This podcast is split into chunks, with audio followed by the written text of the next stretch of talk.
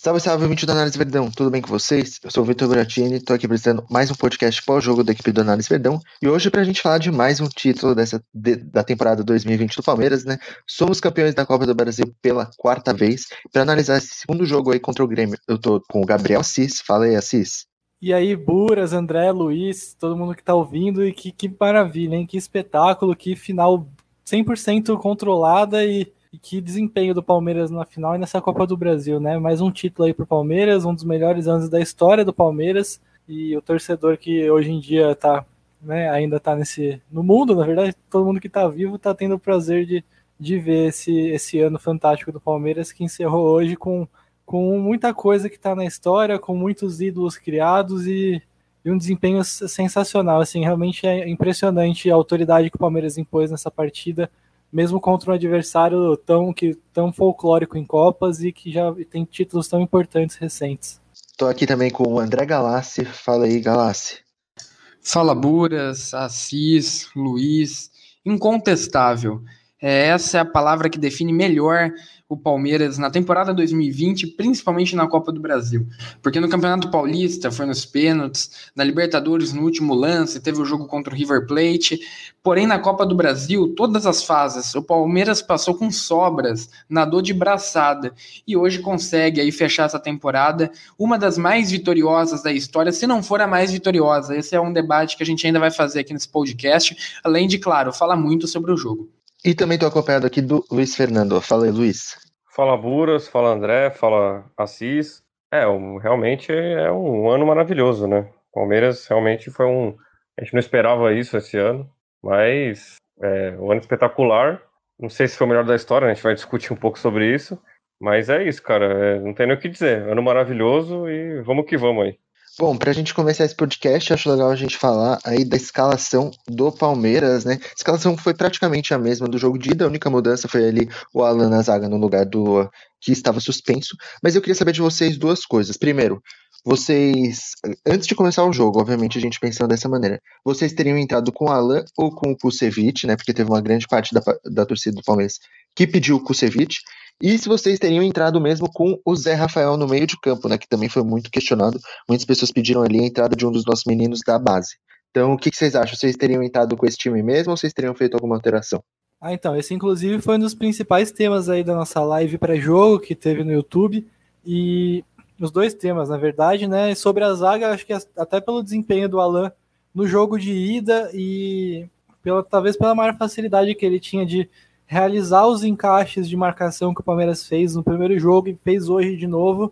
É, ele, tá, ele tá, era a pessoa mais indicada para entrar, o Kusevich ainda vinha de lesão, então a entrada do Alan pareceu bem correta e realmente se confirmou. Ele fez uma partida bastante segura ali, é, não tem um não tem um A ruim para falar dele, foi super foi super correto na atuação dele, então é, se mostrou aí um acerto do Abel. Ele também dava a opção de fazer com mais naturalidade uma linha de cinco atrás, caso quisesse trazer o Marcos Rocha para compor um trio de zaga, como aconteceu diversas vezes nessa temporada. É, e o Zé Rafael é a mesma coisa, cara. Ele já tinha jogado super bem no primeiro jogo, foi muito importante para dar segurança defensiva para o time, muito importante nos encaixes de marcação também, no meio-campo, para não deixar, a gente sempre fala, para não deixar Jean-Pierre, Michael, Matheus Henrique girar, pensar, ter muita liberdade, porque eles são muito bons com a bola no pé. Então é, era importante morder o tempo todo e o Zé Rafael era, era fundamental e tem nisso uma das principais características dele. É, então a escalação fez total sentido e não, na live pré-jogo, eu e, e, todo mundo que estava lá, a gente elogiou bastante e achou que foi a escalação mais correta mesmo. É, acho que o, que o Abel acertou muito com o Alan. É, em primeiro lugar, porque o Alan talvez tenha mostrado mais do que o Kusevic, ambos fizeram em torno de 15 jogos. Em segundo lugar, mostra a importância do Gustavo Gomes.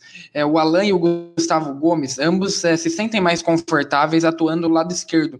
É, porém, isso não é um problema com o Gomes. O Gomes se desloca para o lado direito, é, jogou toda a partida do lado direito, sempre que ele faz essa parceria com o Alan, e vai muito bem, corresponde. Então, a gente tem dois zagueiros muito bons. Óbvio, o Gomes Gomes em um patamar acima, um dos melhores, se não o melhor zagueiro da América do Sul.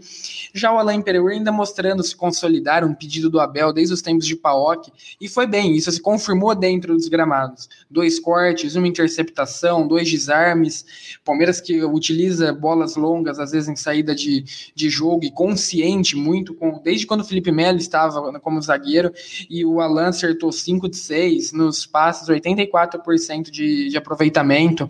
Já no meio-campo, é, entendo, é extremamente coerente, o Abel prega isso extremamente coerente que ele escalhe o Zé Rafael, porque o Zé Rafael foi bem na primeira partida. Aí, depois, dentro de campo, isso acabou nos confirmando. O Zé Rafael ficou um pouco abaixo do tom que a equipe vinha apresentando, de tanto que foi substituído.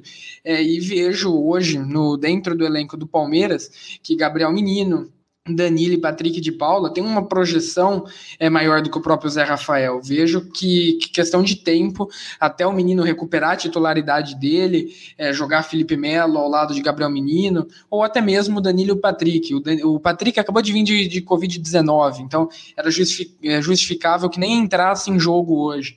O Gabriel Menino oscilou um pouco é, antes da, da partida, é, quando atuou, o Danilo também, então ele optou pelo Zé Rafael e foi coerente. Porém, a gente deve ver na, ao decorrer dessa temporada 2021 que Gabriel Menino, Patrick e Danilo ganhem esse espaço novamente que o Zé Rafael é, conseguiu. É assim, é para falar a verdade, eu geralmente eu não concordo muito quando ele entra com o Zé Rafael, né? Mas assim, é aquela coisa, né, que a gente sempre fala, o, o Abel tem o elenco na mão, né? Então ele sabia exatamente o que ele tinha que fazer para ganhar do Grêmio, né, especificamente. E é, o, o Emperer, assim, é, uma partida excelente, né? Ele é um cara que eu, eu acho que quando você tem o Gustavo Gomes e o Empereiro, eu acho que é, é, legal porque cada um fica com seu pé natural, né? Isso ajuda muito na saída de bola. O, Gustavo Gomes, eu gosto mais dele pela direita, eu acho que pela esquerda ele, ele tem que cortar para o lado para passar, mas com o Empereiro ele consegue ter aquela. É, consegue ter uma, uma eficiência ali por causa do, do pé natural deles, né?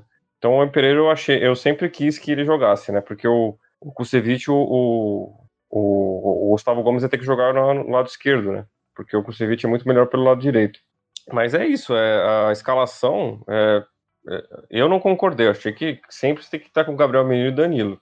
Né? Eu acho que é, essa é o, é o, ideal, mas eu também não vou cornetar, né? Não tem nem como, porque assim, o Palmeiras fez um jogo é, assim, perfeito em termos defensivos, em termos de postura, então eu acho que mesmo, mesmo eu não concordando com o Abel, eu tenho certeza que ali na comissão técnica eles sabem preparar o time pra, pra, da melhor maneira para entrar em campo, né? Então, assim, é, eu não concordo com a escalação, mas não interessa, né? Eu não tô lá todo dia para ver os treinos e tal. É, eu gostei, eu gostei muito da postura, então a, a, a escalação se mostrou acertada é, durante o jogo, né? Isso que é o mais importante.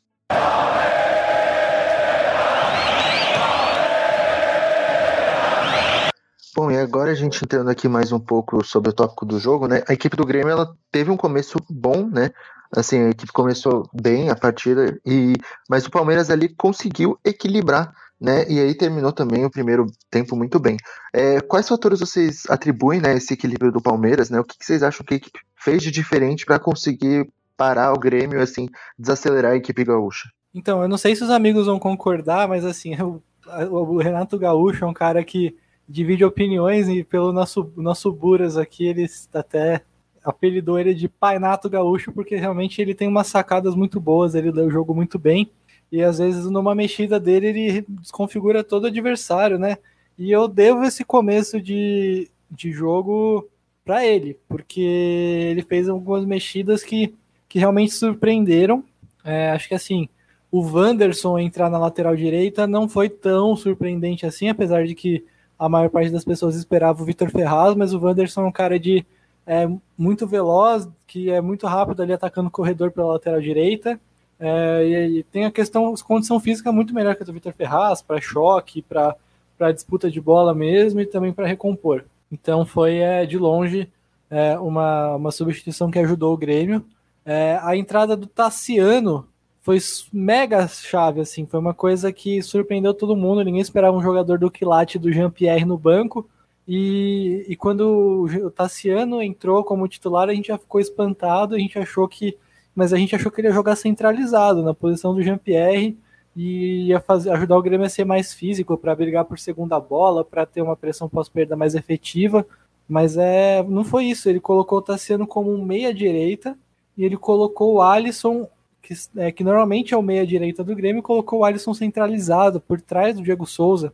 E, e quem lembra, quem viu a transmissão da Globo na, no jogo de ida, o pessoal passou o tempo inteiro reclamando, ah, porque o Jean-Pierre fica longe do gol, ele vem buscar a bola atrás dos volantes, nos zagueiros praticamente, nessa posição ele não decide nada. O Alisson não, o Alisson jogou na do Jean-Pierre, o Alisson ficava o tempo inteiro nas costas dos volantes do Palmeiras, ele é um cara muito veloz, muito intenso, ele com facilidade para se aproximar do lado direito, para se aproximar do lado esquerdo, e com facilidade para infiltrar também, então essa mexida dele para ter do Renato, do Renato, Gaúcho, desculpa, para ter o Alisson é, na entrelinha, nas costas dos volantes do Palmeiras, com muita facilidade para se movimentar para os dois lados, foi chave. É, e com o Tassiano como meia-direita, o Tassiano é meio-campista, né? Então ele saía da ponta direita para dentro também. E, e, aí os volantes se aproximavam, o Alisson se aproximava, tinha ultrapassagem do Wanderson. É, então o Grêmio sobrecarregou o lado direito do Palmeiras é, para ter superioridade numérica por ali, porque no primeiro jogo o Grêmio não teve superioridade numérica em faixa nenhuma do campo, praticamente. Então é, o Grêmio sobrecarregou o lado direito para conseguir criar jogadas por ali. Lembrou muito o Grêmio campeão com o Renato Gaúcho de 2016, 2017, que tinha o Ramiro fazendo uma função é, relativamente semelhante com a que o Tassiano fez hoje. E para entender um pouco isso, o Palmeiras precisou, óbvio, de uns 10, 15 minutos, mas esses 10, 15 minutos foram de um Grêmio que realizou muito bem a proposta, foi muito intenso, rodou a bola com muita velocidade e aí criou chance e, e, poderia ter aberto o placar e ter feito da partida uma coisa completamente diferente do que a gente viu. É, e depois, passado um tempo, o Palmeiras tendo assimilado um pouco o que eu vi. Quem sabe os amigos têm uma visão complementar ou até diferente, mas o que eu vi foi o Palmeiras subindo um pouco o bloco, foi o Palmeiras, principalmente com o Rafael Veiga e o Zé Rafael, encaixando nos volantes do Grêmio, mais numa posição mais avançada do campo, para que essa bola não chegasse tão limpa e para que o Grêmio não chegasse em tanta condição de criar assim com esse lado direito mais, mais cheio de gente. É, o Palmeiras subiu um pouco o bloco para marcar mais forte e matar as jogadas um pouco mais atrás, mas na raiz delas. Eu vi assim, pelo menos. O Assis foi muito pontual quando ele comparou o Tassiano com a, o que o Ramiro é, fazia no, nos bons tempos do, do Grêmio do Renato Gaúcho. O Renato Gaúcho é um cara estrategista, assumido. É, e hoje, é, colocando o Tassiano ali no corredor direito, ele colocava basicamente o jogador para combater com o, com o, Vinha. O Vinha teve muito espaço no primeiro jogo e o Vinha sobressaiu. É, no, na primeira partida lá em Porto Alegre, foi um dos melhores em campo porque justamente teve esse espaço. E o Vinha a gente conhece, ele é um cara que defende bem e sabe atacar também. Quando ele tem um espaço, ele sabe com a bola, sabe cruzar, e foi isso que aconteceu no primeiro jogo colocando o Tassiano por lá, ele prende um pouco mais o, o Vinha. É, não sei se, se vocês se lembram, provavelmente sim, mas o próprio Luxemburgo já utilizou isso, por exemplo, na final da, da do Campeonato Paulista, colocando o Zé Rafael para fazer isso com o Fagner, e deu certo. E hoje, novamente, é, o Grêmio faz isso, tem uns 15 minutos bem fortes, bem intensos. É, vejo como as únicas oportunidades criadas pelo Grêmio ali naquele momento, tem uma que o PP é, por pouco não chega no comecinho do jogo e talvez a única grande chance do Grêmio no primeiro tempo, por pouco que ele não chegue, o, o jogo poderia ser outro se ele marcasse aquele gol. É, e o Palmeiras, é, como o Assis também pontuou, demora para assimilar isso os 15 primeiros minutos do Palmeiras são é, abaixo daquilo que a gente esperava. Realmente causaram uma, uma pulga atrás da orelha. E o Palmeiras começa é, também, pontuado pelo Assis, uma excelente análise, é, sobe o bloco, é, o Palmeiras começa a sufocar mais o Grêmio na saída de bola, onde o Grêmio dava uma pressão ao Palmeiras. Nosso querido Serrati é, pontuou muito bem no, no, nosso grupo. Os laterais abrem com os dois volantes bem próximos, dando campo para quem carrega a bola. Geralmente a jogada se iniciava no Gomes, no Alain, que tem um bom passe Então o Palmeiras começa a utilizar mecanismos para sair da pressão do, do Grêmio, é, começa a entender o que o jogo está se passando, que com o Vinha ele fica congestionado ali, e essa estratégia do Grêmio dá campo para o Maicon, é, deixa o Grêmio em maior número no meio campo, e o Maicon tem um pouquinho mais de, de opção para jogar. O Maicon acabou o jogo com 111 toques. É um cara que apesar da idade, apesar de todos os problemas físicos, é diferenciado. Ele tem um toque meio de futsal ali, é, passa o pé em cima da bola, uma visão de jogo, e o Palmeiras depois começa também a marcar forte é, com o Felipe Melo. O Felipe Melo foi muito bem na partida. É, o Grêmio tentou fazer é, e tentou e fez esses mecanismos, e o Felipe Melo foi um dos pontos neutralizantes. E quando o Palmeiras neutraliza a partida, começa a prevalecer a parte técnica. O Grêmio para de criar chance, o Palmeiras começa a aproveitar é, algumas deficiências técnicas do, do Grêmio, e aqui a gente fala com boca cheia, principalmente a deficiência técnica do Diogo Barbosa, que por muito é, tempo a gente presenciou aqui no Palmeiras, hoje, é, ainda bem, foi uma arma que estava no time adversário. O Palmeiras começa a aproveitar. O Wesley é, dá umas duas ali para cima do Diogo, que abre, limpa o jogo para o Wesley seguir em velocidade. O mesmo Wesley é em cima do Paulo Miranda. Uma hora o o lateral direito, o Wanderson, é, deixa o corredor livre, o Paulo Miranda tem que fazer a cobertura e toma cartão amarelo em cima do Wesley. Então o Palmeiras começa a aproveitar é, esses buracos deixados, é, o Grêmio, as deficiências do Grêmio. Foi assim que o Palmeiras então constrói um primeiro tempo mais confortável. É, eu concordo bastante com os amigos. É, o, o, o começo do jogo do, do Grêmio foi é, teve um certo perigo ali. Só que eu entendo assim, o Palmeiras, o Abel tem muita confiança nos. A gente, né? Obviamente também, na, na nossa defesa. Né? Porque, assim, você pega o, o lance do PP. É, é, um lance perigoso, obviamente é um lance perigoso, mas assim, aquele primeiro lance do jogo. Mas é, o futebol é um jogo assim de, de, que você, por exemplo, você tem, você ganha algumas, algumas coisas e perde em outras. E o tipo de marcação que o Palmeiras faz, às vezes abre muito pro, pro lateral cruzar. E assim, isso dá muita, dá, muita insegurança, às vezes, de você ter uma bola desviada, bater em alguém entrar, sabe? O gol do Grêmio no Brasileiro contra o Palmeiras foi assim: um cruza... o Palmeiras abriu ali, né, deixou um espaço pro. Eu não lembro quem era, cruzar, e o Diego Souza fez o gol. Então, assim, é, o, todo, todo, todo estilo de jogo que você tiver, você vai ter um, uma, uma perda e um ganho.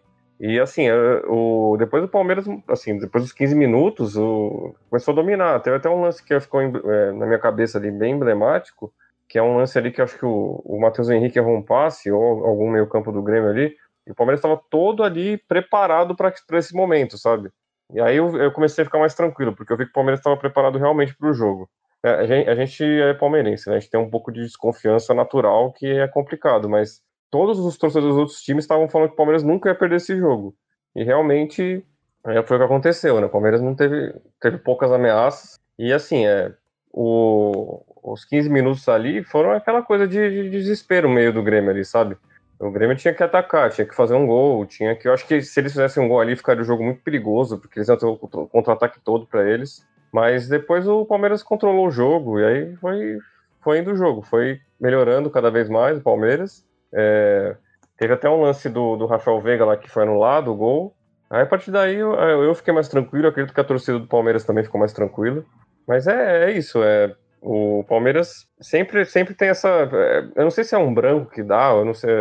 Realmente eu não tenho elemento suficiente para falar o que, que acontece, mas o Palmeiras sempre parece que dá uma vacilada ali. Mas eu penso que talvez seja por, por estudar o jogo, sabe? Por ver que né? De repente ele está vendo, estudando o jogo ali, depois você se você encaixa e quando você encaixa não tem jeito mais, você vai ganhar o jogo, sabe? É, e o Palmeiras realmente foi muito superior a partir dos 15, 20 minutos do segundo tempo, do primeiro tempo, o Palmeiras foi muito superior. E assim, é, é, tem, tem aquela coisa de, de, de, desconfiança que a gente sempre tem. Mas é, o Abel é um cara que prepara o time muito bem, isso deixa a gente muito tranquilo, entendeu? Talvez ele tenha alguns erros, algumas questões que a gente vai ver mais para frente, né, com, com o desenvolver do trabalho dele, mas essa é uma coisa que é, é marca dele. Ele prepara o time para cada jogo. E isso é uma coisa que, que me, me deixa muito satisfeito, porque é, os técnicos do Palmeiras ultimamente não, não tinham essa cabeça, sabe? Meio que faziam de um negócio meio. Era mesmo time sempre, era uma coisa meio. É, o Palmeiras tinha só um tipo de jogo, isso era uma coisa que acontecia muito. Com o Abel, o Palmeiras realmente é um time que tem muitas opções, sabe? Isso é uma coisa que me deixa tranquilo.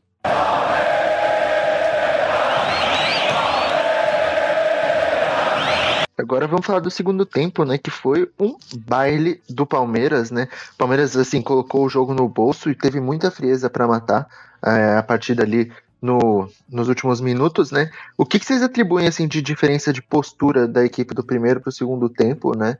Para conseguir, assim, melhorar. É, a gente teve até um bom primeiro tempo, mas o segundo foi, como eu disse, um baile, né? A gente melhorou muito. Então, o que, que vocês, é, que, que vocês acham que foi a diferença? Cara, até fugindo um pouquinho do campo tático, né, de falar de posicionamento e número e tal, é, é até vendo o jogo comentei com meu pai do lado assim, falei, puta, que, que time maduro, cara, que que é isso, né? Como que esse Palmeiras é cheio de moleque tá 100% consciente dentro de campo e não se assustando com nada. E aí a gente até lembra da, do jogo contra o River Plate, de em alguns momentos que o Palmeiras é, sentiu um pouco mais psicologicamente, a gente com certeza vê que aquilo que o Abel falou na coletiva pré-jogo no sábado de que as experiências que o Palmeiras acumulou ao longo da temporada foram decisivas, porque que time maduro, que espetáculo foi o segundo tempo do Palmeiras, né? Foi só 33% de posse de bola e meteu 2 a 0 matou o jogo ali. É, eu vi, assim, Palmeiras com a mesma postura do primeiro tempo, no sentido de que conseguiu negar os, os espaços é, na maior parte do tempo, defendeu a área muito bem, o Grêmio não infiltrou, por exemplo, tudo que o Grêmio criava, tudo que o Grêmio criava, sempre que o Grêmio chegava, era mais pelos lados, é, e isso continuou assim. É, foram aqui, foi nove desarmes, seis interceptações e oito cortes. O, o Grêmio teve dois desarmes, cinco interceptações e dois cortes. Realmente é, foi uma marcação intensa, uma marcação que conseguiu anular as opções de jogo do Grêmio. É, acho que as substituições do Abel a gente pode falar até um pouco mais para frente, mas deram certo porque em determinado momento o, o Zé Rafael não estava mais mesmo assim, já não tinha mais condição de continuar em campo porque ele estava tava até marcando do jeito dele, mas ele não estava tendo agilidade para para ligar contra-ataque, muitas vezes ele tinha campo para acelerar, e aí ele dominava a bola de costas e não tinha agilidade para rodar o corpo e arrancar, ele acabava tocando para trás ou segurava demais a bola, e o Palmeiras perdeu muita chance de contra-ataque ali. E aí entrou o Patrick, né? Entrou o Patrick, que deu um controle diferente para o meio-campo do Palmeiras, que consegue dominar a bola para frente, tem um passe muito melhor. É, e depois a entrada do Gabriel Menino, do William, tudo isso renovou o fôlego. É, aquela substituição que ele coloca o William de um lado e o Mike do outro foram boas, porque o Grêmio estava começando a apertar exatamente pelos lados. Tinha é, dois pontas, né? O Gui Azevedo e o Ferreirinha é, um em cada ponta, com os laterais dobrando e ainda os meio-campistas se somando ali para conseguir fazer triangulação e chegar em boas condições de cruzar. Vinha dando certo e quando o Abel faz essa mexida, ele também corta isso, consegue é, ganhar mais um fôlego. Então, é, acho que foi assim: a Palmeiras fez um bom trabalho defensivo que já vinha fazendo é, desde ali dos 20 do primeiro tempo, vai, e que tinha feito no primeiro jogo também. É, e conforme as coisas foram acontecendo, o Abel foi se adaptando também soube é, acabar um pouco com a criação do Grêmio. E assim, foi fundamental o Palmeiras usar o desespero do Grêmio ao, ao seu favor, porque é, depois que o Renato também tirou zagueiro, foi pra, com tudo para cima, o Palmeiras ganhou muito mais campo, continuou controlando a partida. Quando tinha bola no pé, não, não acelerava de qualquer jeito, só acelerava quando tinha espaço, quando tinha opção de passe. Então é o Palmeiras, o Palmeiras tomando decisões extremamente corretas dentro de campo, ciente do que estava fazendo com e sem bola, é, com muita intensidade, muito competitivo e claro, os gols, né? Os gols deram mudaram completamente a partida, deram o tom de tranquilidade, né? Porque querendo ou não, claro que assim, só matou o jogo mesmo com o segundo gol, mas é desde o primeiro gol ali já qualquer um que estava vendo o jogo, vendo a supremacia do Palmeiras, como o Palmeiras estava bem em campo, já viu que o Grêmio não ia conseguir a virada. Então, é, o segundo tempo foi muito bom, muito controlado, exatamente por não ter sofrido, cara. Não sofreu contra um time forte que vinha com tudo para cima, podendo é, precisando só de um gol para levar a partida para os pênaltis e colocar o título em risco. O Palmeiras conseguiu jogar com tranquilidade, não sofreu nem um pouco. Então é, é um espetáculo exatamente porque o Palmeiras não jogou um futebol lindo, maravilhoso, não, não fez, não goleou, não teve é, 80% de posse de bola, trocou, não trocou mil passes e criou 20 chances de gol, porque para a maioria das pessoas do Brasil isso é um futebol bonito e gosto vai de cada um, mas é, é, não fez isso, mas jogou muito, muito bem, exatamente por ter controlado 100% num jogo com tanta carga psicológica e um adversário que viria para cima com tudo o Assis falou que foi uma equipe consciente, e eu vou um pouco mais além, é consciente e consistente. O Palmeiras foi consciente no sentido de saber o que fazer com a bola, maturidade, e consistente, que não oscilou, é, não oscilou e não sofreu. O Grêmio não conseguiu chegar e realmente ameaçar. E como, novamente, o que o comentário do Assis, é, vou complementar. O Assis falou que o, que o Grêmio não conseguiu chegar é, não conseguiu rondar muito a área, fazer infiltração, ficou tocando. O Palmeiras teve só 33% de posse de bola, tentou 155 passes, o Grêmio tentou é, 300, então quase o dobro, é, mas não teve o Maicon, não teve o Matheus Henrique infiltrando e chegando para finalizar. O Palmeiras foi muito maduro em conseguir neutralizar isso.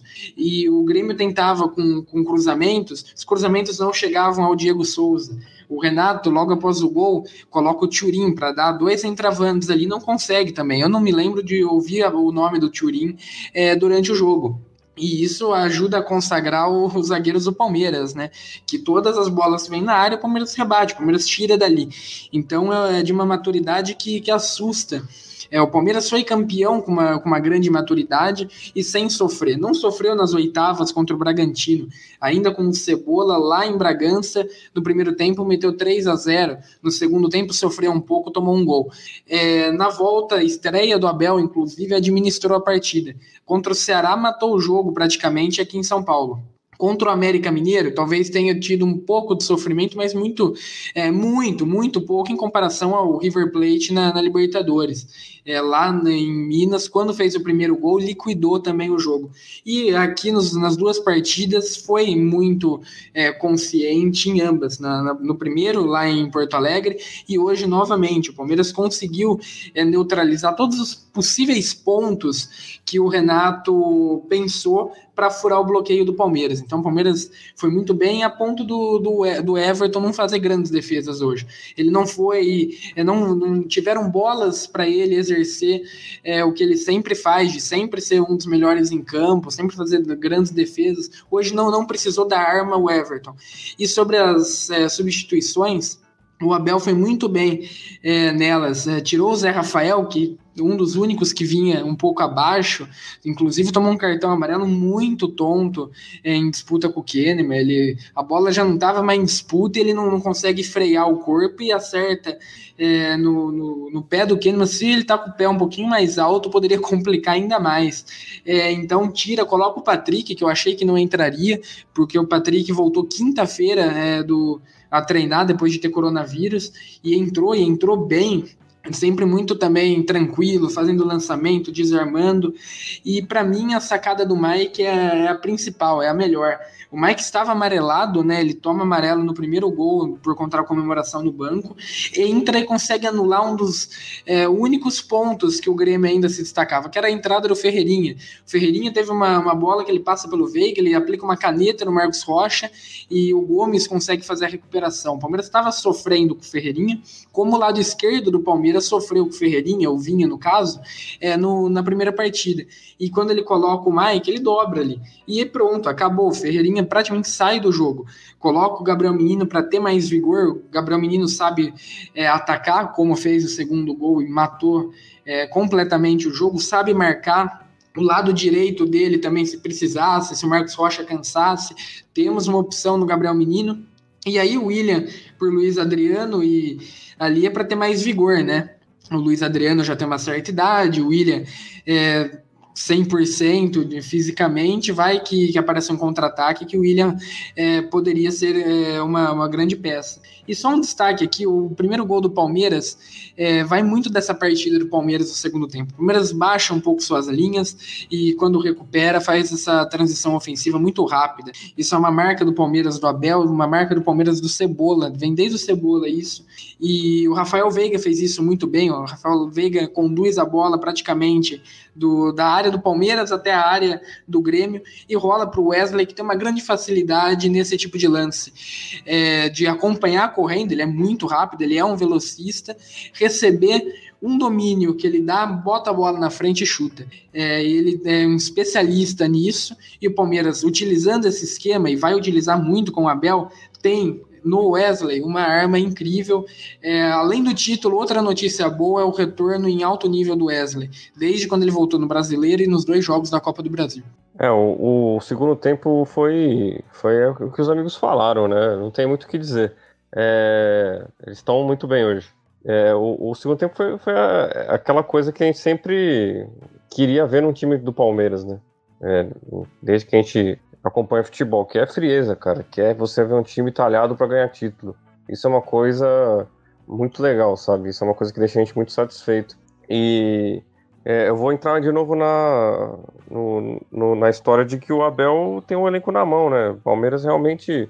É, todas as substituições que o Abel fez é, foram é, bem pensadas ali, sabe? Foram, foram é, fruto de trabalho da comissão, fruto da, da, da esperteza que o Palmeiras tem jogado esses jogos de mata-mata. E, e, só fazer um destaque aí para a campanha do Palmeiras na Copa do Brasil: é, o Palmeiras é, não teve nenhum jogo que você sentiu algum risco, sabe? É, talvez o, o, primeiro tempo contra o América ali, mas você sabia que no segundo jogo o Palmeiras poderia vencer um time claramente inferior tecnicamente ali.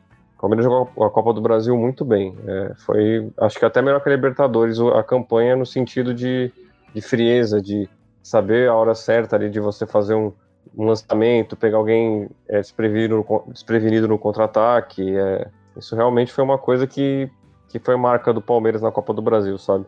E é, é aquela coisa de sempre, cara. O, o, equipe, você tem jogadores ali que você confia 100%, que vai entrar e vai mudar o jogo, sabe? Quando você é, entrou o Gabriel Menino ali, você sabia que ia ter muita técnica ali dele, de segurar a bola, acabou fazendo até o gol, né? Mas é, é um cara que se você tem no banco, é, você, você, tem, você é muito privilegiado, sabe?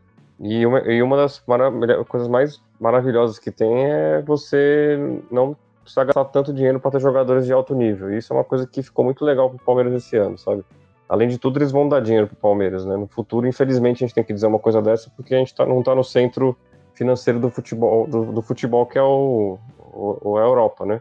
A Europa Central, no caso, né? Mas é isso, cara. Eu, o, a equipe é, é uma equipe muito é, fria, sabe? E não é fria no, no, jeito ruim, é fria de um jeito é, muito bom. É um jeito assim que a gente fica muito orgulhoso, sabe? E só fazer destaques individuais, um rapidinho aqui, o Wesley e Rafael Veiga jogaram demais, cara. Foram jogadores que o Wesley, além de tudo, pela por ter voltado de lesão, né? Porque quando um jogador volta de lesão, a gente sempre fica desconfiado que o cara não vai voltar do mesmo jeito, vai ter alguma coisa ali. O Wesley voltou 100% igual ele, ele era antes da lesão. Isso é uma coisa que acho que ajudou muito no jogo, sabe? Ajudou, ajudou na confiança do time. Um jogador que tem características assim maravilhosas no sentido de ser um jogador alto, de ter habilidade, de ter uma, uma técnica assim boa, um drible bom. É um jogador é, não vou dizer que é completo, né? Porque talvez não seja o caso, mas é um jogador que, que me surpreendeu muito esse ano, sabe? E o Veiga também, o Veiga frio, assim, uma coisa que o Veiga, o Veiga é, pegava muito no pé do Veiga em termos assim de atitude em campo e tal. E hoje ele foi realmente um cara que pouca, pegou poucas vezes na bola, mas todas as vezes acertou passes, deixou na cara do gol, sabe? Uma coisa que é, até que foge dos números, sabe? E assim, é, é o, segundo, o segundo tempo foi foi exatamente o retrato do Palmeiras no ano. Um time vencedor, um time que sabe, sabe o que quer, e isso deixa a gente muito feliz, sabe? Uma coisa, um ano assim tão horrível que está sendo no mundo, né? Com, com, pandemia, com um monte de coisa terrível que acontece, né? É, o ano que a gente tem essa felicidade, sabe? De ver o Palmeiras do jeito que ele, que ele tá. É uma coisa que realmente deixa a gente muito feliz e, e, e muito motivado pro, pro próximo ano. Só dois pontos aqui, pegando o gancho do Luiz. É, o primeiro, os destaques individuais dele. No Wesley, é, méritos muito para o departamento médico do, do Palmeiras, que às vezes a gente critica, às vezes falta transparência em saber qual lesão o atleta de fato sofreu, mas com o Wesley, no caso Wesley específico, eles foram muito precavidos. O Wesley já fazia o processo de transição desde antes da final da Libertadores treinava um pouco com o elenco, treinava com os preparadores e o Palmeiras segurou um máximo para soltar ele. É, diziam que ele poderia ficar até no banco na Libertadores, caso precisasse. O Palmeiras segurou isso. O Palmeiras utilizou a, a nossa arma, Breno Lopes, e segurou o Wesley. É, o período no Mundial, o período no Catar foi importantíssimo para ele. O Palmeiras foi para. O Palmeiras já tem um centro de treinamento é, muito qualificado. E no Catar ficou é, onde fica PSG, o Bayern de Munique, quando faz é, pré-temporada lá, e para o Wesley aquilo foi uma pré-temporada. Lá ele voltou já praticamente 100%, terminou o processo aqui no Brasil e foi para o jogo do Atlético Mineiro, a volta dele como titular. Antes disso, ele havia entrado contra o Atlético Goianiense um tempinho. Então, o Palmeiras é, blindou ele e quando ele volta, ele já volta inteiro, 100%, é, com confiança. Isso não é da, do departamento médico, isso é do Wesley. O Wesley conseguiu voltar com confiança e é, os frutos foram colhidos, né? Ele foi um dos melhores em campo hoje, ganhou o prêmio de melhor em campo, ao meu ver, é, junto com Felipe Melo e Rafael Veiga é, fecham a trinca ali dos melhores em campo. É muito difícil falar em só um. Foi muito bem no primeiro jogo também. E o segundo ponto do comentário do Luiz que eu queria destacar é a felicidade em meio um período tão triste que o mundo vive, o Brasil em especial, é, sofre com um agravamento ainda maior da, da pandemia. E tem um estudo que diz que 80% das pessoas é, tem sua felicidade ou aumentada ou pode diminuir de acordo com o futebol. E o Palmeiras, um dos anos mais vitoriosos, se não for o maior, é, de sua história, consegue, no meio desse caos, é dar um pouco de felicidade para a gente que está hoje de nossas casas, sem poder ir no estádio nas três conquistas. É, todas as conquistas nossas a gente comemorou dessa forma, em casa, é, gravando podcast, participando de live, é, com, com quem você mora ali. E é, isso é muito importante. O Palmeiras, é, além do, do, do campo, acabou cumprindo essa função. É, de, da gente como seres humanos que, que tem sentimentos. E quando a gente fala isso, a gente até arrepia. Em meio a essa pandemia, o Palmeiras proporcionou grandes momentos de, de felicidades que a gente vai lembrar para a vida toda. A gente vai ser idoso e vai lembrar o ano que o Palmeiras ganhou tudo e a gente não pôde comemorar tanto, mas comemoramos da forma que o mundo, neste contexto, possibilitou. E só porque, eu sei que já tá longo esse tópico, mas só porque a gente todo podcast tem, num podcast de título não podia ser diferente, passar aqui alguns números desses destaques individuais que o Luiz e o André falaram, né? Começando pelo Wesley, é, além do gol, ele jogou 75 minutos, disputou 16 duelos, ganhou 5, uh, ah, bola longa, acertou uma em três tentadas, acertou um cruzamento em um tentado, passes, acertou 17 de 24, é, foram três finalizações e dois dribles, é, e acho que assim, para além dessas estatísticas, é, o principal realmente é o nível até físico que ele entrou depois de tanto tempo longe.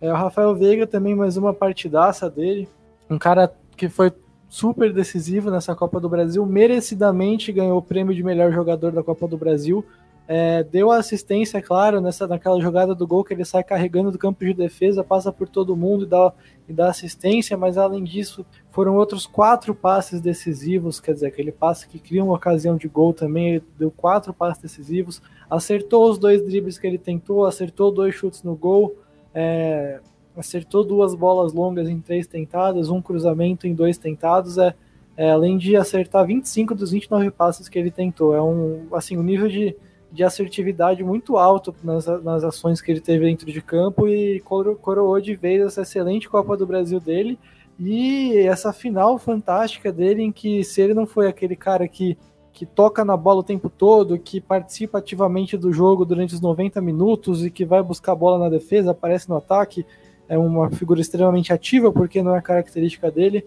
É, toda vez que ele pegou na bola, toda vez que, que o jogo apareceu para ele, ele foi extremamente consciente, preciso e decidiu essa Copa do Brasil para o Palmeiras. É, de novo, Felipe Melo, cara, que, que, incrível também. A gente falou, né? O André falou sobre o trabalho do departamento médico em recuperar o Wesley a tempo dessa final. O trabalho do departamento médico com Felipe Melo e a dedicação dele mesmo para voltar tão bem de uma lesão tão complicada aos 37 anos é, é impressionante. E hoje foi mais uma vez um espetáculo, cara. Foram cinco interceptações três bolas longas certas em cinco tentadas, dois passes decisivos e 27 passes certos em 31 tentados. É, é muito, muito bem mesmo, sempre bem colocado, importante para fechar a entrada da área, importante para recuperar a posse de bola. Ele já recupera a bola, dando aquele passe, dando, dando um passe para dar início a um contra-ataque, para limpar a jogada, o Palmeiras conseguir trabalhar a bola com tranquilidade.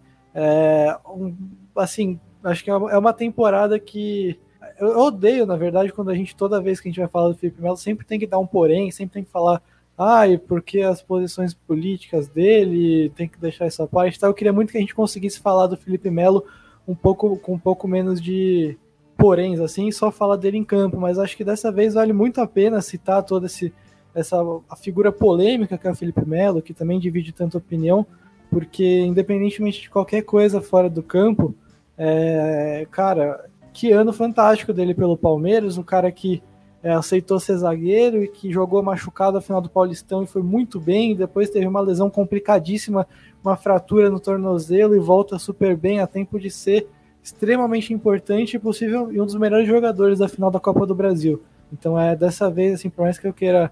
Quer dizer, eu falei até, peço desculpa que eu falei a palavra odeio quando falei isso, tá? Porque foi meio forte, não, não precisa de tanto, mas é mas mesmo assim, assim, eu gostaria que a gente falasse dele mais do campo e menos colocando menos poréns porque ele faz fora do campo, mas é dessa vez vale a pena porque esse extra-campo do Felipe Melo, a postura, a posição política dele, muitas vezes é, faz com que muitas pessoas não gostem dele, mas é, acho que essa temporada foi uma temporada excepcional dele como jogador do Palmeiras dentro de campo e pela postura dele em recuperar a lesão e e ser o, o capitão dessas conquistas. É, ô Bura, só, só uma coisa para não deixar passar é o, a atuação do Marcos Rocha hoje. É, a gente critica muito o Marcos Rocha, né, e muitas vezes com razão, é, mas é um jogador que eu fico meio dividido às vezes em relação a ele de continuar no time ou não.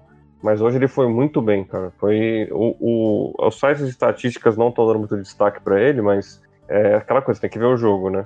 É, hoje ele foi muito bem, assim, de é, controlou muito bem a profundidade nos duelos é, individuais ali com, com um ponto esquerdo do Grêmio que agora me foge, né? Título, a gente esquece tudo. É, ele foi muito bem ali, é, com PP, né? Lógico. É, segurou ali, fez, fez vários desarmes ali que nisso ele é bom até. É uma coisa que ele sabe fazer bem. controlou muito bem a profundidade. muitas vezes ele estava na, ali na, na sobra ali só ele e ele conseguiu controlar bem ali, é, um lance ali bem, bem assim, perigoso, que é aquele que o cara tá na sobra ali, a bola vem pingando, e, e o Marcos Rocha não, foi, não, não, não entregou nenhuma bola. É uma atuação perfeita, é um cara que está é, recuperando um pouco o prestígio que ele tem com a torcida. Só para dar esse destaque.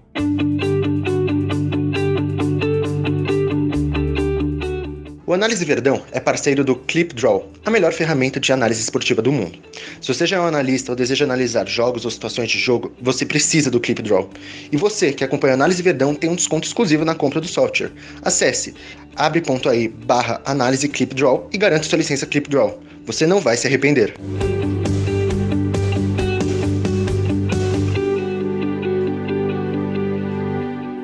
Bom, agora que a gente destacou os jogadores, né, acho legal a gente destacar também o nosso técnico Abel Ferreira, né, que, assim, eu vi algumas críticas, né, inclusive nas redes sociais aí, quando ele fez aquelas três alterações, mas elas deram muito certo, porque todos os, os três jogadores ali participaram até da jogada do segundo gol. Quais são os méritos do Abel nessa partida inteira, nessa campanha inteira da Copa do Brasil? O que mais a gente tem para elogiar esse nosso técnico tão fenomenal? Diferente de, do Campeonato Paulista, que foi apenas com o Luxemburgo, é, da Libertadores, que foram, foram os méritos divididos entre o Luxemburgo na primeira fase e o Abel na fase final, a Copa do Brasil foi só do Abel. O primeiro jogo do Cebola, já no, no processo final ali de acerto de um novo técnico, e no jogo de volta, o Abel que assume pela primeira vez. Então é um título 100% com a cara do Abel. E hoje na, na coletiva, a gente grava grava o podcast após a partida mesmo, e rolou a coletiva dele agora, e ele falou uma coisa muito interessante. É, ele falou que o Palmeiras foi corajoso em contratar um treinador sem títulos. E segundo ele, abre aspas, não prometi ser campeão, prometi qualidade, dedicação e, consequentemente, futebol. É, então, o Abel mostrando aí, é, agradecendo a diretoria do Palmeiras, e acho que o principal mérito do, do Abel dentro de tudo isso é, foi reconquistar a confiança dos jogadores. A gente falou do Felipe Melo e a gente falou do Veiga aqui o Veiga era muito criticado. Com o Luxemburgo, a gente perguntava qual era a melhor sugestão. Se era jogar sem um armador, se era jogar com Lucas Lima, com Gustavo Scarpa centralizado. Quando o Veiga entrava, a gente não queria ele, mas quando entrava o Lucas Lima, a gente pedia mais uma chance pro Veiga.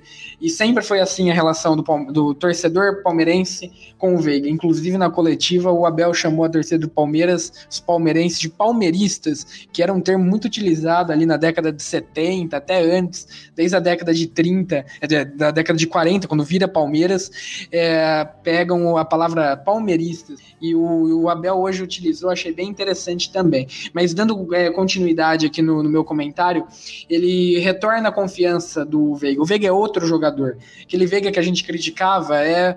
Finge que aquele Veiga saiu do Palmeiras e contrataram o, o irmão gêmeo dele que veio aqui e destruiu. Ele é, com méritos, o melhor jogador da Copa do Brasil. E muito por isso, porque toda a campanha dele na Copa do Brasil foi ou com o Cebola no primeiro jogo, ou o restante com o Abel. O Felipe Melo, sempre um personagem. É polêmico dentro e fora de campo. Em 2021, o Felipe Melo ergueu mais taças do que tomou cartão amarelo. Um cartão amarelo, duas taças erguidas. É um cara que hoje no campo é menos explosivo, que está jogando o fino, é, voltou e voltou bem e até demorou um pouco no Campeonato Brasileiro, deu uma oscilada, é, porém com, com cabeça, isso que a gente sempre cobrou do Felipe Melo, cabeça, consciência. Ele foi muito bem, ele entrou minutos na Libertadores e já tinha ido bem em poucos minutos, e hoje novamente vai muito bem. É, provavelmente vire titular com méritos, a gente criticava um pouco até o, a escolha do Felipe Melo na final, mas o Felipe Melo do Abel, a versão Abel Ferreira dele é sensacional assim como o Rony. Então, o mérito do, do Abel, mais do que tudo, é isso. Ele, em quatro meses, mudou o, a temporada do Palmeiras. Muita gente falava quando o Luxemburgo saiu: ah, próxima temporada a gente vê, deixa o Cebola até o final. O Palmeiras buscou e imediato deu o resultado. E o melhor de tudo, a gente tem uma projeção para o futuro. Não foi o estanca ferida que o Mano Menezes tentou ser em 2019. É todo um projeto, um trabalho com as categorias de base, enfim. Se a gente falar muito, a gente se alonga, mas a tríplice coroa do Palmeiras nessa temporada é a consolidação de, de um projeto que vem é, muito sólido desde a construção da Arena, patrocínio da Crefisa. O Palmeiras hoje não depende apenas da Crefisa, então isso é sensacional. O Palmeiras tem um bom prognóstico para o futuro.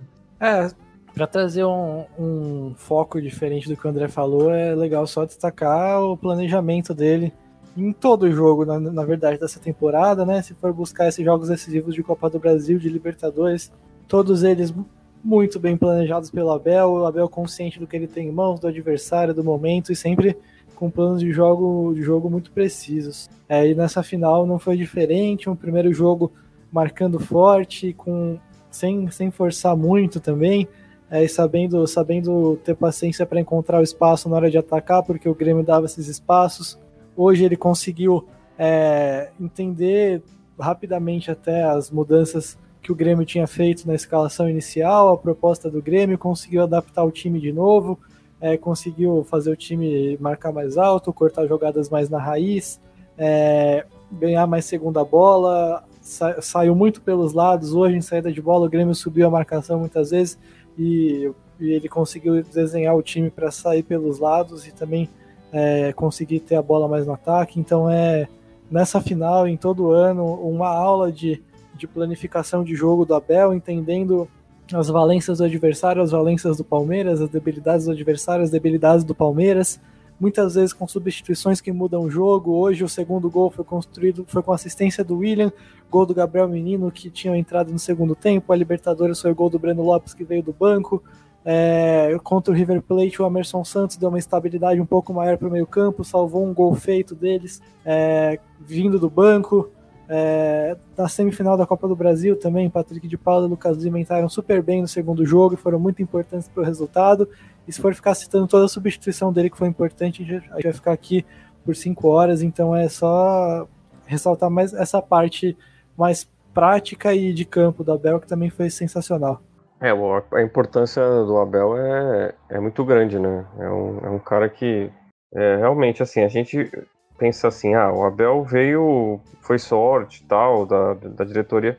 Tudo bem, pode até ter sido um pouco de sorte. Mas, assim, é, é o que ele falou na entrevista que o André destacou. É, o, é, o, o, o, Palmeiras confiou num cara que não tinha título, né? É, isso é uma coisa que é, realmente mostra o, o trabalho. O, Palmeiras, a gente tem muitas críticas à diretoria e tudo, mas é, o Palmeiras não. É uma coisa que, que, que eu não critico, que realmente eu, eu, eu, sei que tem gente competente trabalhando com isso, é a prospecção, é, análise de mercado, e aí você inclui treinadores. E, e uma coisa que pouca gente pensa e, e, e não, às vezes nem, nem, tem essa informação é que o, a, o, não é só análise de desempenho, scout, é, o, todos os clubes importantes do Brasil têm análise de mercado. E isso inclui os técnicos. E o, o pessoal lá dentro muito provavelmente viu que o Abel tinha valências, valências ali que complementavam com o elenco do Palmeiras. Então, assim, é, é claro que é sorte, né? no, é, no sentido assim, qualquer escolha que você faz, você vai ter.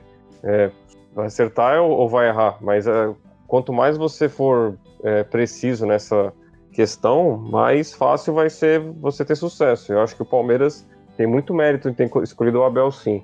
Porque a gente ficou ali quando, quando o Vanderlei saiu, a gente ficou pensando, ah, Renzi, é, sei lá, mais quem, é, é, Esqueloto, e tinha gente ali trabalhando, o Miguel Ramírez, né, que chegou mais perto, mas tinha gente ali trabalhando e vendo que, o, que no mundo você tinha um cara tipo o Abel, que é, pouca gente conhecia, que poderia gerir bem o, o Palmeiras. E uma coisa só para é, dar um destaque também, que é, eu vi um, um, um, tweet aqui de um, de um do, do Hudson Martins, que é um cara que fala sobre futebol, ele tem uma, uma pegada mais, mais humana futebol, falando sobre a parte humana do Abel, né? A parte de gestão de grupo, no caso, né? Que é sensacional, cara.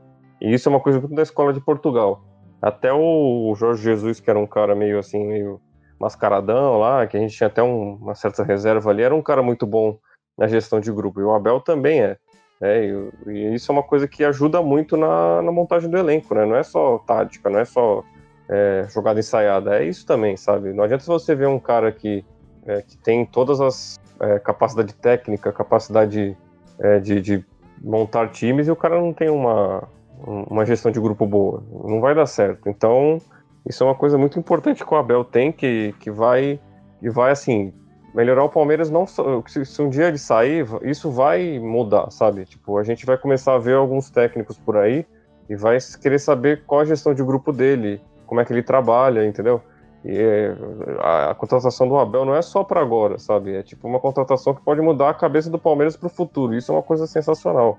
Né? A gente pode ter ano, anos de títulos por causa disso também, entendeu? Então é um cara que, assim, me, merece o descanso que ele vai ter agora, né? Que também foi falado na entrevista. E é um cara que, assim, é, é, a gente não, eu não, não teço elogios só pela, pelos títulos, eu teço elogios muito pela pessoa que ele é, sabe? Tipo, não tô falando que ele é um cara. Eu não conheço ele pessoalmente, obviamente, mas é, eu não tô falando que ele é um cara maravilhoso, um cara sensacional, mas como treinador ele tem um potencial enorme, sabe? É um cara que, assim, se sair daqui vai, vai para algum time importante, não sei se é algum time enorme, mas vai ter uma carreira sólida, sabe? Então, assim, é, é foi muito é, é, foi muito importante ter ele como, como comandante e, e foi um acerto na mosca ali do Palmeiras. Né? A gente critica tanto a diretoria, mas dessa vez a gente tem que elogiar bastante porque foi um acerto muito pesado, sabe? Enquanto isso, o Renato Portaluppi, após a partida, é, em sua coletiva, fala, abre aspas, o Palmeiras venceu os dois jogos, mas não fez nenhuma grande atuação, é, fecha aspas. Então a gente vê aí o Renato, segunda derrota da equipe dele, hoje uma derrota com uma estratégia do Palmeiras que a gente já debateu aqui, que amassou o Grêmio nos seus pontos que eles buscavam atingir. E o Renato, de novo, olha para a equipe adversária em vez de refletir, fazer uma autocrítica é, de sua equipe. Talvez isso seja é, um, um reflexo do futebol brasileiro que vê, é, o Luiz citou o Jorge Jesus, que vê os estrangeiros é, colonizando o nosso futebol, vindo aqui, ganhando taças, ganhando projeção, e cada vez mais os técnicos brasileiros é, são escanteados, né, deixados como segunda prateleira. Então fica aí também esse registro.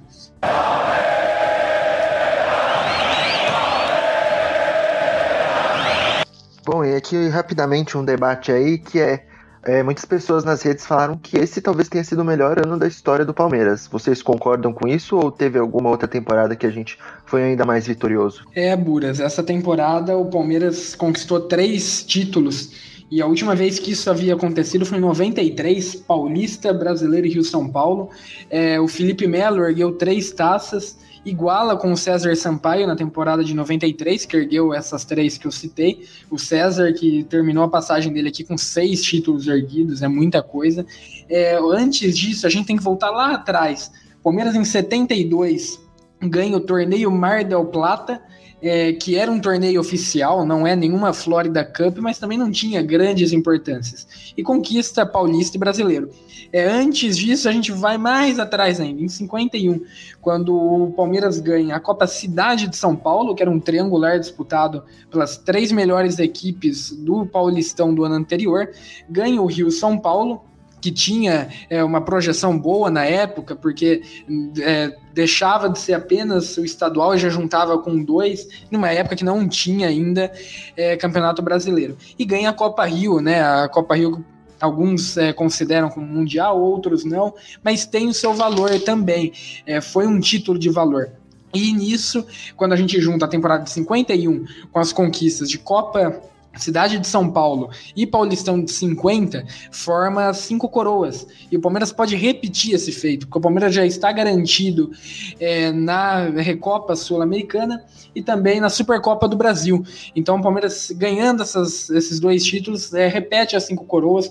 A segunda camisa do Palmeiras homenageia esse feito. É, na época, o Palmeiras ganha é, fotos com seu escudo é, e sobre o escudo, cinco coroas. É, como o Cruzeiro tem uma coroa grande em seu escudo, o Palmeiras, naquele período, é, ganha dos jornais é, esse escudo não oficial. E também o Palmeiras tem uma disputa de um campeonato paulista, quem sabe pode ganhar. Então, em um ano, o Palmeiras pode levar até seis títulos, é, considerando as duas recopas e, se caso, levar o Paulistão. E falando só da temporada 2020, para mim é, é porque realmente o Campeonato Paulista em 93 valia mais, o Rio São Paulo em 93 já não valia grande coisa. Então, quando a gente coloca o peso de uma Libertadores aqui nessa de 2020 pesa mais mesmo. O Palmeiras, que tem bons anos também na década de 30, foi tricampeão paulista em 32, 33, 34, ganha em 36, em 33 ganha Rio São Paulo, primeiro Rio São Paulo, é, na profissionalização do futebol. Então são anos muito, muito importantes também. Porém, 2020 se credencia, a gente vai ter essa noção daqui uns 10, 15 anos, que a história, quando a gente vive, a gente ainda não tem. É, uma noção tão grande do que vai ser. Talvez daqui 15 anos eu responda melhor essa pergunta, mas a princípio aqui, analisando parcialmente, é, provavelmente essa temporada tem tudo para ser a melhor da história do Palmeiras. Pô, depois de, dessa explicação do André e um cara que sabe tanto da história do Palmeiras como o André falar, é até difícil contrariar, né? Claro que nossa, tem tanta temporada importante, né? Acho que é essa de 93 com três títulos, voltando a ser campeão, saindo da fila. É, teve, teve 71, 72, 74, 73, teve putz, várias décadas aí fantásticas do Palmeiras. Uh, 99 teve a Libertadores. E se for mais para trás, como o André fez, tem muito título importante também. Talvez, é, talvez se não fosse 93, por exemplo, a gente o Palmeiras não seria o que fosse o que é hoje, né? Mas é muito possível, bem, bem possível assim essa resposta. O Palmeiras pode não ter jogado o futebol é, brilhante, não ter o elenco brilhante de 93, 94, de dos anos 70, da segunda academia, pode não ter tido é, esse futebol que enche os olhos, que goleia todo mundo, mas realmente, cara, é, Libertadores pela segunda vez na história, não existe título maior do que a Libertadores para qualquer clube sul-americano, nem o Mundial, diga-se de passagem.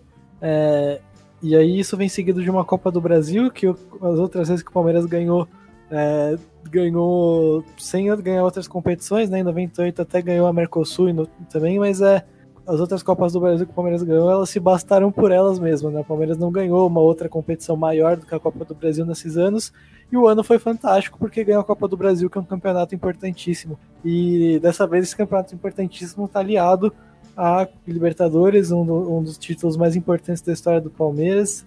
E ainda com esse Paulista que, se não vale grande coisa hoje, a gente até apoia jogar com sub-20, foi importante para quebrar os 20 anos, os 12 anos, desculpa, sem, sem ser campeão paulista e ganhar em cima de um rival depois daquela final de 2018.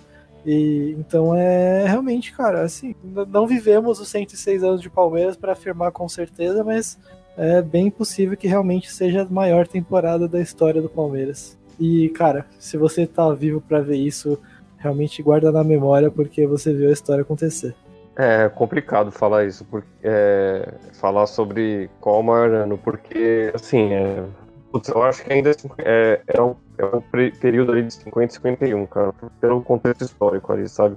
O Palmeiras foi muito dominante naqueles anos. É, e o, o, Mundial de Clubes, né, pode falar que não é, que é, que não é, não, é essa não é, não é questão, mas aquele, aquele campeonato foi o embrião de um Mundial de Clubes. Então o Palmeiras realmente ganhou o primeiro título de importância mundial é, no mundo, sabe? E isso não, a FIFA não, chancelar ou não, não vai mudar essa história, sabe? Então acho que 51 realmente pela quantidade de títulos foi, foi sensacional. É, 93 eu, eu assim, eu era muito pequeno, não lembro. É, eu, assim, eu lembro. Eu, eu, lembro de ter visto o jogo contra o Vitória, o jogo contra o Corinthians, é, a, final do Rio São Paulo, eu, eu lembro vagamente de quase tudo. E é um ano sensacional também, cara. É, porque o Palmeiras ganhou um título depois de 17 anos, 16 anos, né? E depois enfileirou, né? E teve o ano de 94 completando com o Paulista e um brasileiro também, contra o maior rival de novo. Né? O Rio São Paulo foi contra o Corinthians, o de 93 o Paulista, obviamente, de 93 com o Corinthians e o, o Brasileiro de 94 contra o Corinthians. Então é, é, é difícil, cara, mas eu, eu ainda fico com, com, com 50-51, porque realmente é, é, é, o, o, clube era um clube dominante no mundo, sabe? Isso que é sensacional. O, aquele campeonato não tinha esses times que tem hoje em dia, assim, é, é sem querer desmerecer, mas a gente até perdeu para eles, mas é, não tinha times assim fora do, da, da, da, da, da, massa do futebol ali, que é, é, que é a Europa, né? Então, eu, eu, eu, ainda fico com 51, mas eu no pódio tá 93 e, e, e o desse ano, né? que são anos, assim, absurdos, cara, de, de felicidade, assim. Mas eu volto em 51. Medalha de ouro 51 torneio que foi projetado por Jules Rimet, né? E tem, como o Luiz falou, essa é o embrião do mundial Aqui no Brasil também a cura né, do Maracanaço, mais de 100 mil pessoas no Maracanã gritando Palmeiras, Palmeiras, Palmeiras e posteriormente Brasil, Brasil, Brasil.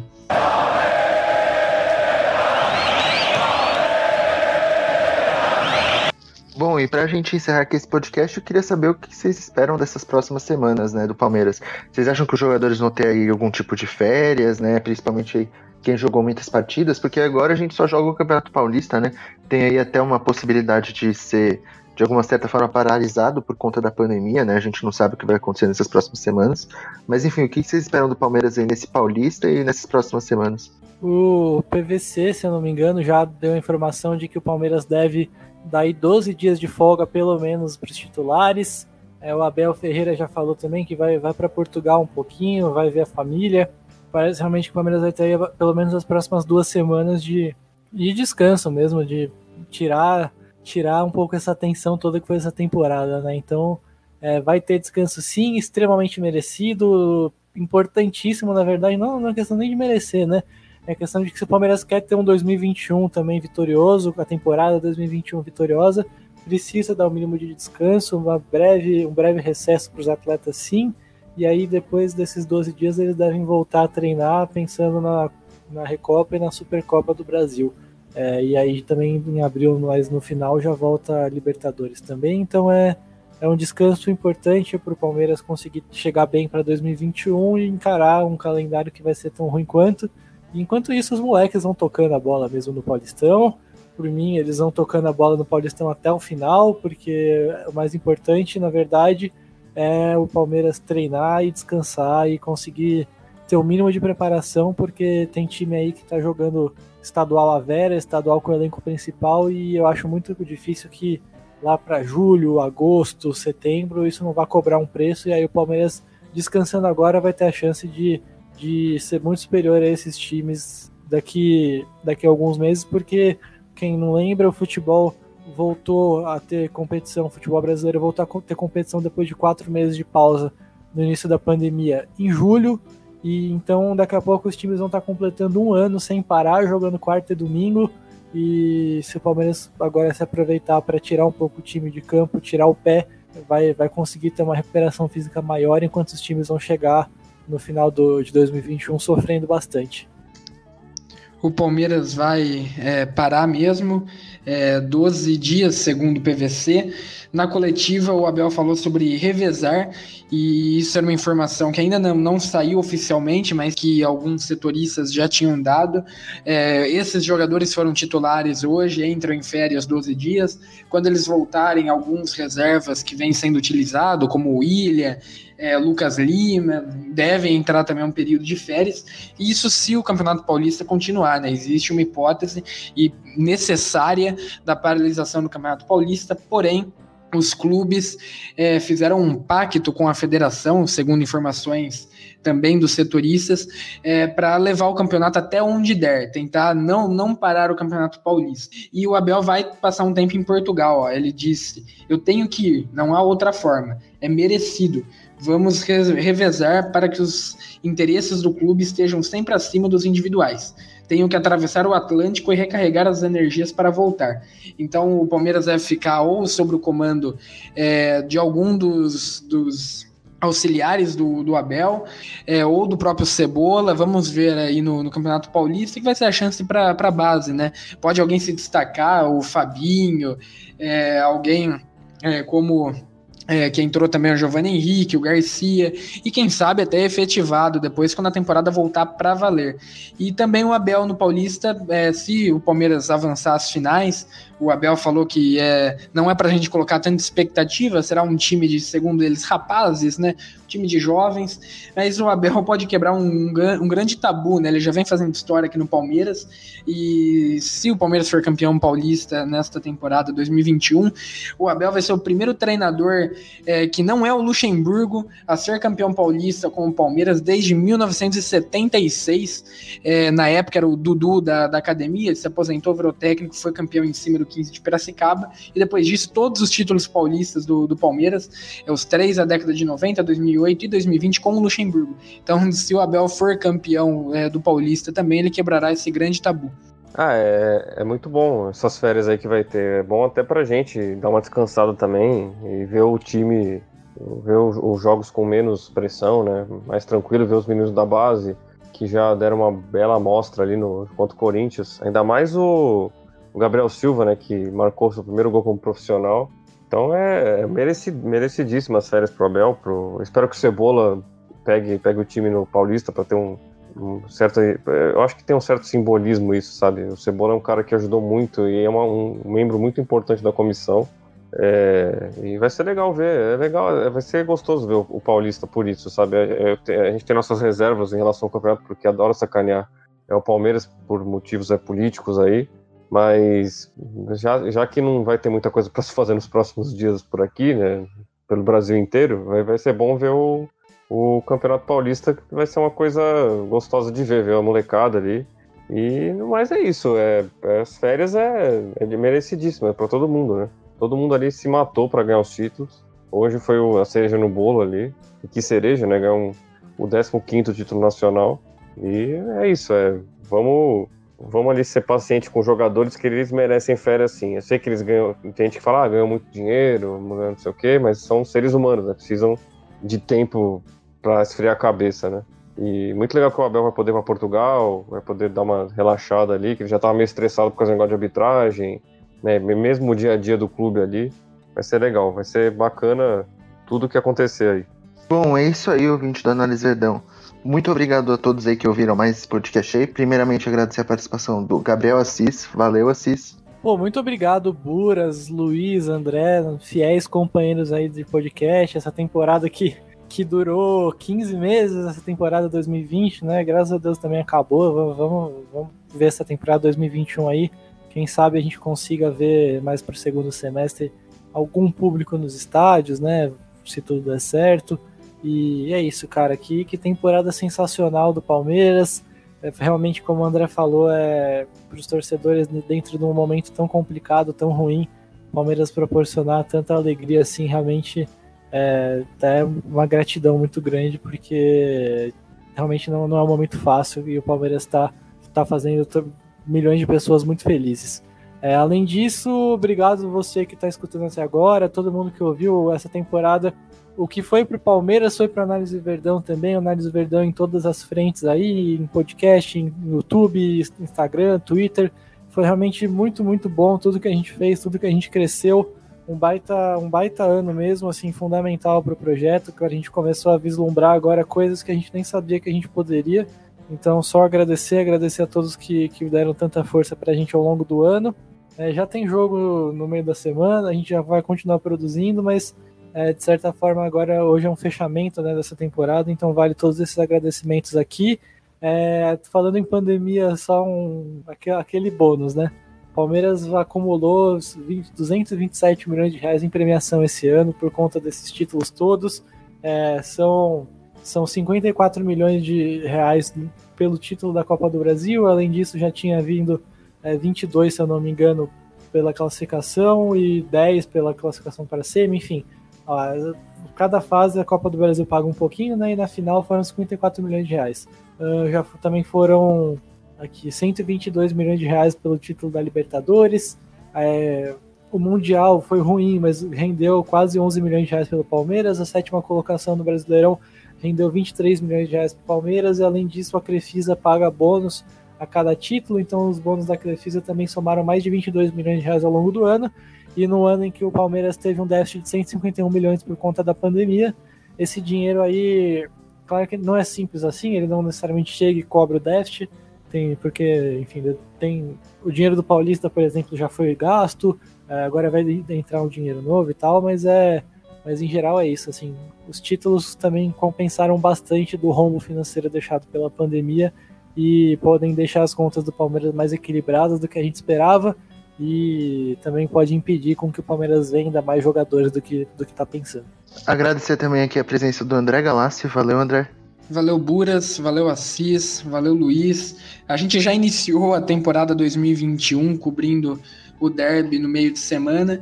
Porém, hoje fica a sensação do fechamento de uma temporada, uma temporada vitoriosa ao Palmeiras, vitoriosa no projeto do Análise Verdão e também a minha primeira temporada aqui no, no Análise. Então, agradeço a vocês, meus companheiros que sempre estiveram aqui no podcast, é, principalmente a você que, que nos escuta desde janeiro, no início da temporada, com a Florida Cup. A gente fez um prognóstico do que imaginar de cada um dos jovens que subiram é, da base fase, a gente nunca imaginaria que eles nos dariam a glória eterna da Libertadores, a Copa do Brasil, o último pênalti do Paulistão, e espero que seja a primeira de muitas aqui na companhia de vocês. Então é a sensação de dever cumprido, de uma temporada tão longa, tão cruel com a pandemia, com jogos encavalados e já quarta-feira damos continuidade na temporada 2021. Acredito que estarei aqui fazendo podcast de Palmeiras e São Bento. Então já convido você, depois de campeão da Copa do Brasil, ouvir também o podcast de Palmeiras e São Bento pela segunda rodada, na verdade não, quarta rodada já é, do, do Campeonato Paulista. E agradecer também a participação do Luiz Fernando. Valeu, Luiz. Valeu Buras, valeu Assis, valeu Galassi. É, é, é, um dia maravilhoso, né? A gente, é, como a gente comentou aí, um dos maiores anos da história do Palmeiras, né?